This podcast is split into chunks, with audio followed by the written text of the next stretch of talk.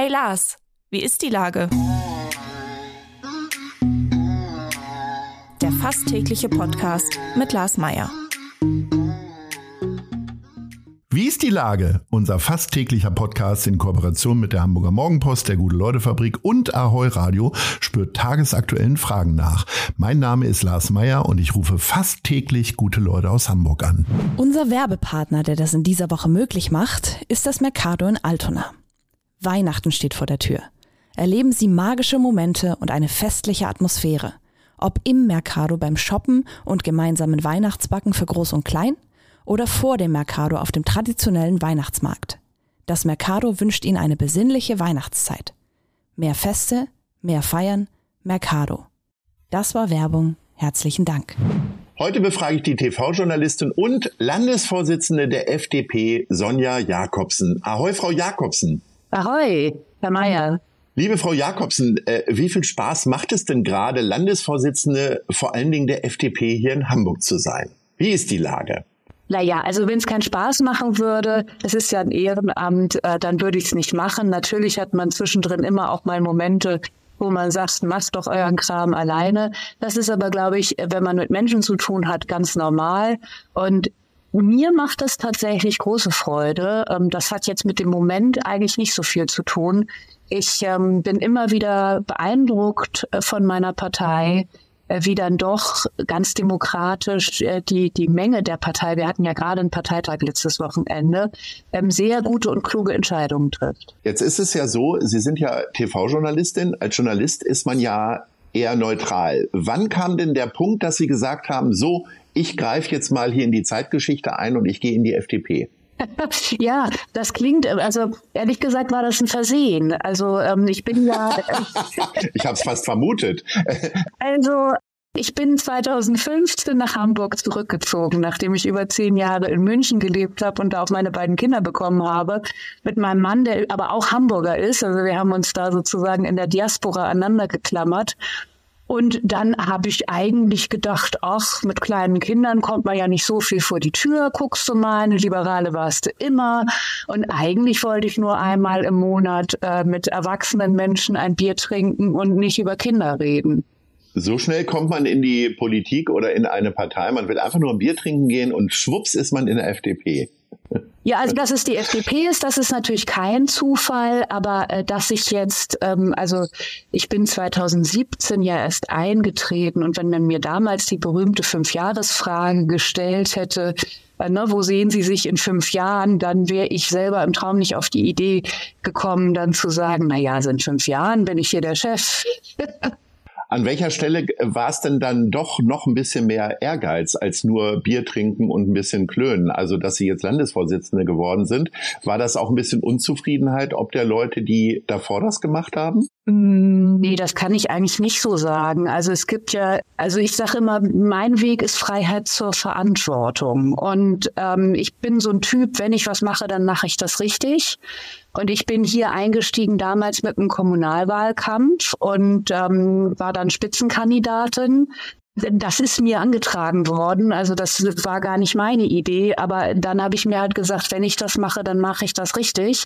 Und das hat sehr, sehr gut funktioniert. Und wenn man sich dann engagiert, ähm, dann ergeben sich die nächsten Schritte eigentlich ganz logisch. Das heißt, der nächste Schritt für mich war dann in den Bezirksvorstand und dann in den Landesvorstand als Stellvertreterin. Ich war ja vorher schon zwei Jahre Stellvertreterin und als dann mein Vorgänger gesagt hat, er tritt nicht wieder an, hm, da sind doch eine ganz erhebliche Menge an Parteifreunden zu mir gekommen und haben gesagt, Sonja, mach du es bitte. Und ähm, das ist schon, also es ist ja ein großes, sind große Stiefel, ne, die man da füllen muss. Ähm, das ist jetzt nicht so, dass ich sofort Juhu geschrien habe. Ich glaube aber, wenn man in der Sachfrage durchdringen will, dann muss man auch die Machtfrage beantworten. Das ist was, was Frauen oft nicht tun. Ja, ähm, also so erlebe ich das jedenfalls in der Partei. Da ist immer, ach, und ich bin noch nicht so weit und ich mache das doch erst seit zehn Jahren.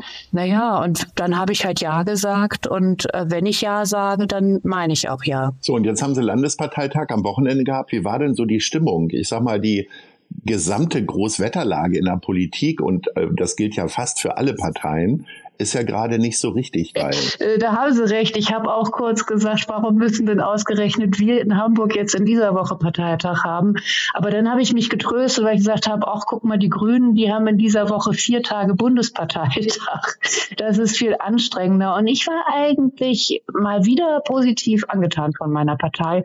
Es war eine sehr gute, konstruktive Stimmung. Wir arbeiten im Moment wirklich unheimlich viel inhaltlich. Wir haben ja unser Rahmenwahlprogramm für die Bezirksversammlungswahlen äh, beschlossen. Und wir haben unsere Europakandidatin nominiert, die Svenja Hahn, die ja die einzige Hamburger Europaabgeordnete ist. Und die wollen wir natürlich unbedingt unterstützen, dass sie ihre gute Arbeit äh, für Hamburg und für die FDP Hamburg weiter äh, kann, denn Europa ist natürlich für eine internationale Handelsmetropole wie Hamburg besonders wichtig, ähm, weil auch die europäische äh, Hasenstrategie, die wird natürlich ganz stark auch von der EU geprägt. Und insofern hatten wir da eigentlich eine sehr gute positive Stimmung.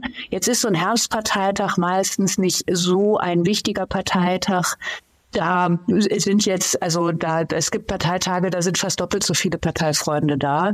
Aber das zeigt auch, dass da eben äh, die kommen, die sich wirklich sehr stark engagieren. Man muss das mal in der Fläche sehen. Also wir haben jetzt gerade die Listen ausgestellt für die Bezirksversammlungswahlen und das sind 150, äh, nee, mehr sogar noch. Das sind ähm, also das sind wirklich äh, 150 Kandidaten auf den Bezirkslisten plus die Wahlkreise nochmal. Also da treten fast 200 Parteifreunde an ähm, für ihre Stadtteile.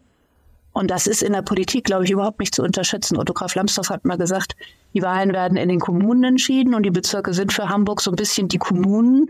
Und es ist eben, wir brennen für Politik vor Ort. Das hat der Parteitag für mich ganz stark gezeigt. Wie ist das denn so mit dem Nachwuchs? Ähm, ich habe äh, mitbekommen, nachdem Sarah Wagenknecht die Linke verlassen hat, hat die Linke wiederum mehr Zuwächse als Abgänge gehabt. Wie ist denn das jetzt so bei Ihnen? Oder gibt es da einen Lindner-Effekt und keiner hat mehr richtig Bock, in die FDP zu gehen?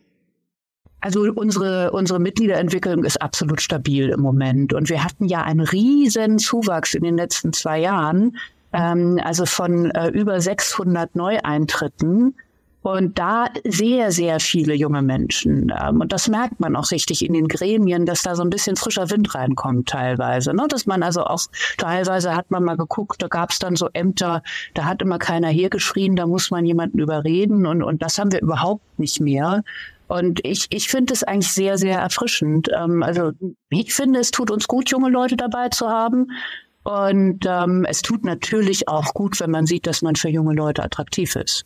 Wenn man mit Hamburger Politikerinnen und Politikern äh, darüber spricht, äh, was so ihre äh, Bosse und die Bundespolitiker in Berlin so treiben, dann gehen die meistens so ein bisschen in Deckung. Wie gerne sprechen Sie denn gerade über die Entwicklung der Regierungsbeteiligung der FDP? Oder wie gerne gucken Sie sich gerade Nachrichten an? Naja, also die, das Bundesverfassungsgerichtsurteil war natürlich eine Klatsche. Das kann man nicht anders nennen.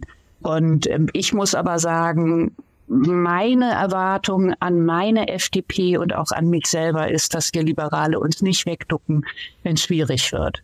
Und das ist jetzt eine schwierige Situation und da müssen wir Verantwortung übernehmen. Und da erwarte ich auch nicht Wehleidigkeit, sondern Standfestigkeit. Und das war ja auch eine ganz klare Botschaft aus dem Parteitag raus, äh, zu sagen, ja gut, das, äh, das ist jetzt nicht schön, ähm, aber da müssen wir jetzt durch. Und gerade jetzt müssen wir Verantwortung für diesen Haushalt übernehmen. Denn also wenn ich mir so die politische Großwetterlage angucke, dann sind wir Liberale in Wahrheit die einzigen, die tatsächlich sparen möchten. Also ähm, Schleswig-Holstein hat jetzt gerade die eine Notlage erklärt für 23 und 24.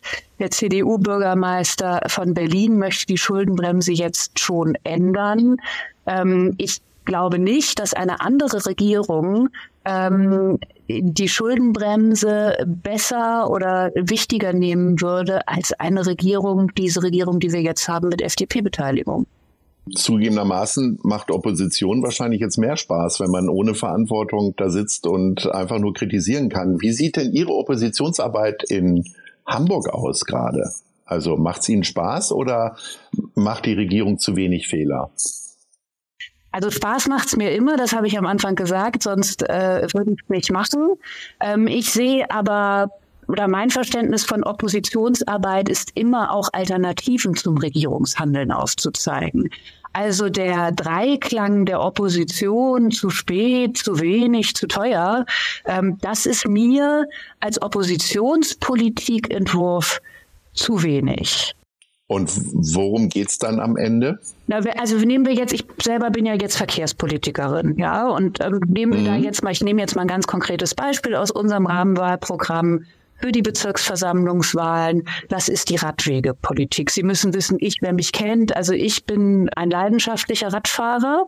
Also ich fahre auch von Bergedorf nach Lockstedt mit dem Fahrrad.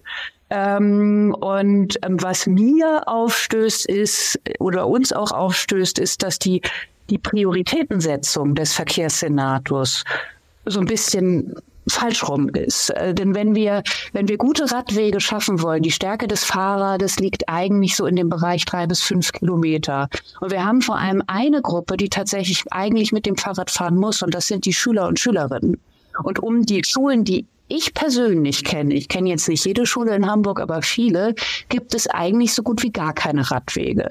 Ähm, und da würden wir die Reihenfolge einfach gerne umdrehen, dass wir als erstes die Radwege um die Schulen in Ordnung bringen, dass wir die Priorität auf sichere Schulwege legen, denn dass Kinder selbstständig und sicher zur Schule fahren können mit dem Fahrrad, das ist ja auch ein ganz wichtiger ähm, Erziehungsansatz. Ne? Also das erste eigene Fahrrad ist ja ein unglaublicher Gewinn an Freiheit und Unabhängigkeit. Und wenn wir das sichergestellt haben, wer alle Schulen vernetzt hat, der hat auch die Stadt vernetzt. Und die Politik äh, von Herrn Jax, die liegt so ein bisschen mehr darauf, zunächst die Magistralen zu machen und dann in die sogenannte Last Mile zu gehen. Und das halten wir für die komplett falsche Reihenfolge. Das hat sich jetzt fast schon nach einem Scheiß angehört von unserer Rubrik. Nice. Oder Scheiß. Sie können sich entscheiden, was läuft aktuell gut oder schlecht in der Stadt und wer ist dafür verantwortlich. Also ich fange jetzt mal mit dem Nice an. Das fällt einem ja viel leichter. Was ich finde, was tatsächlich in der Stadt besonders gut läuft, ist, wir haben diese Woche den Internationalen Tag des Ehrenamtes. Und der Staat und die Gesellschaft kann eigentlich immer nur auf Werten aufbauen, die sie selber nicht schaffen dass Menschen sich für andere Menschen einsetzen. Und das ist etwas, ohne das würde unser Leben nicht lebenswert sein und würde unsere Gesellschaft auch nicht funktionieren. Und jetzt speziell in meinem Bezirk Bergedorf haben wir die höchste Ehrenamtsquote von ganz Hamburg. Und das merkt man wirklich auch. Und ob das ist, ob das die Freiwillige Feuerwehr ist oder die vielen Menschen, die sich in den Flüchtlingsunterkünften einsetzen, die Mütterberatung. Es gibt so viele Freiwillige, die einen so wertvollen Dienst für die Stadt leisten. Und da macht der Senat, also während Corona ist das eine Zeit lang mal ausgefallen, aber eigentlich macht der Staat immer einen großen Senat, äh, macht der Senat immer einen großen Senatsempfang. Zu Hamburg engagiert sich, das ist diese Woche auch, und da werden immer aus bestimmten Bereichen Ehrenamtler eingeladen. Und das finde ich gut und richtig und wichtig, dass das Ehrenamt auch anerkannt wird und Wertschätzung erfährt. Denn ohne das geht es eigentlich nicht. Also das wäre ein ganz klares Nice, auch in Richtung von Herrn Chen Accenture, dass er die Ehrenamtler ins Rathaus einlädt. Das ist ein sehr schönes Nice. Äh, das Scheiß, ähm, das haben wir ja vorher schon gehabt sozusagen. Liebe Frau Jakobsen, äh, ich wünsche Ihnen weiterhin ein gutes Händchen in der äh, Führung Ihrer Partei und sage Ahoi. Vielen Dank. Dieser Podcast wird präsentiert von der Gute-Leute-Fabrik, der Hamburger Morgenpost und Ahoi Radio.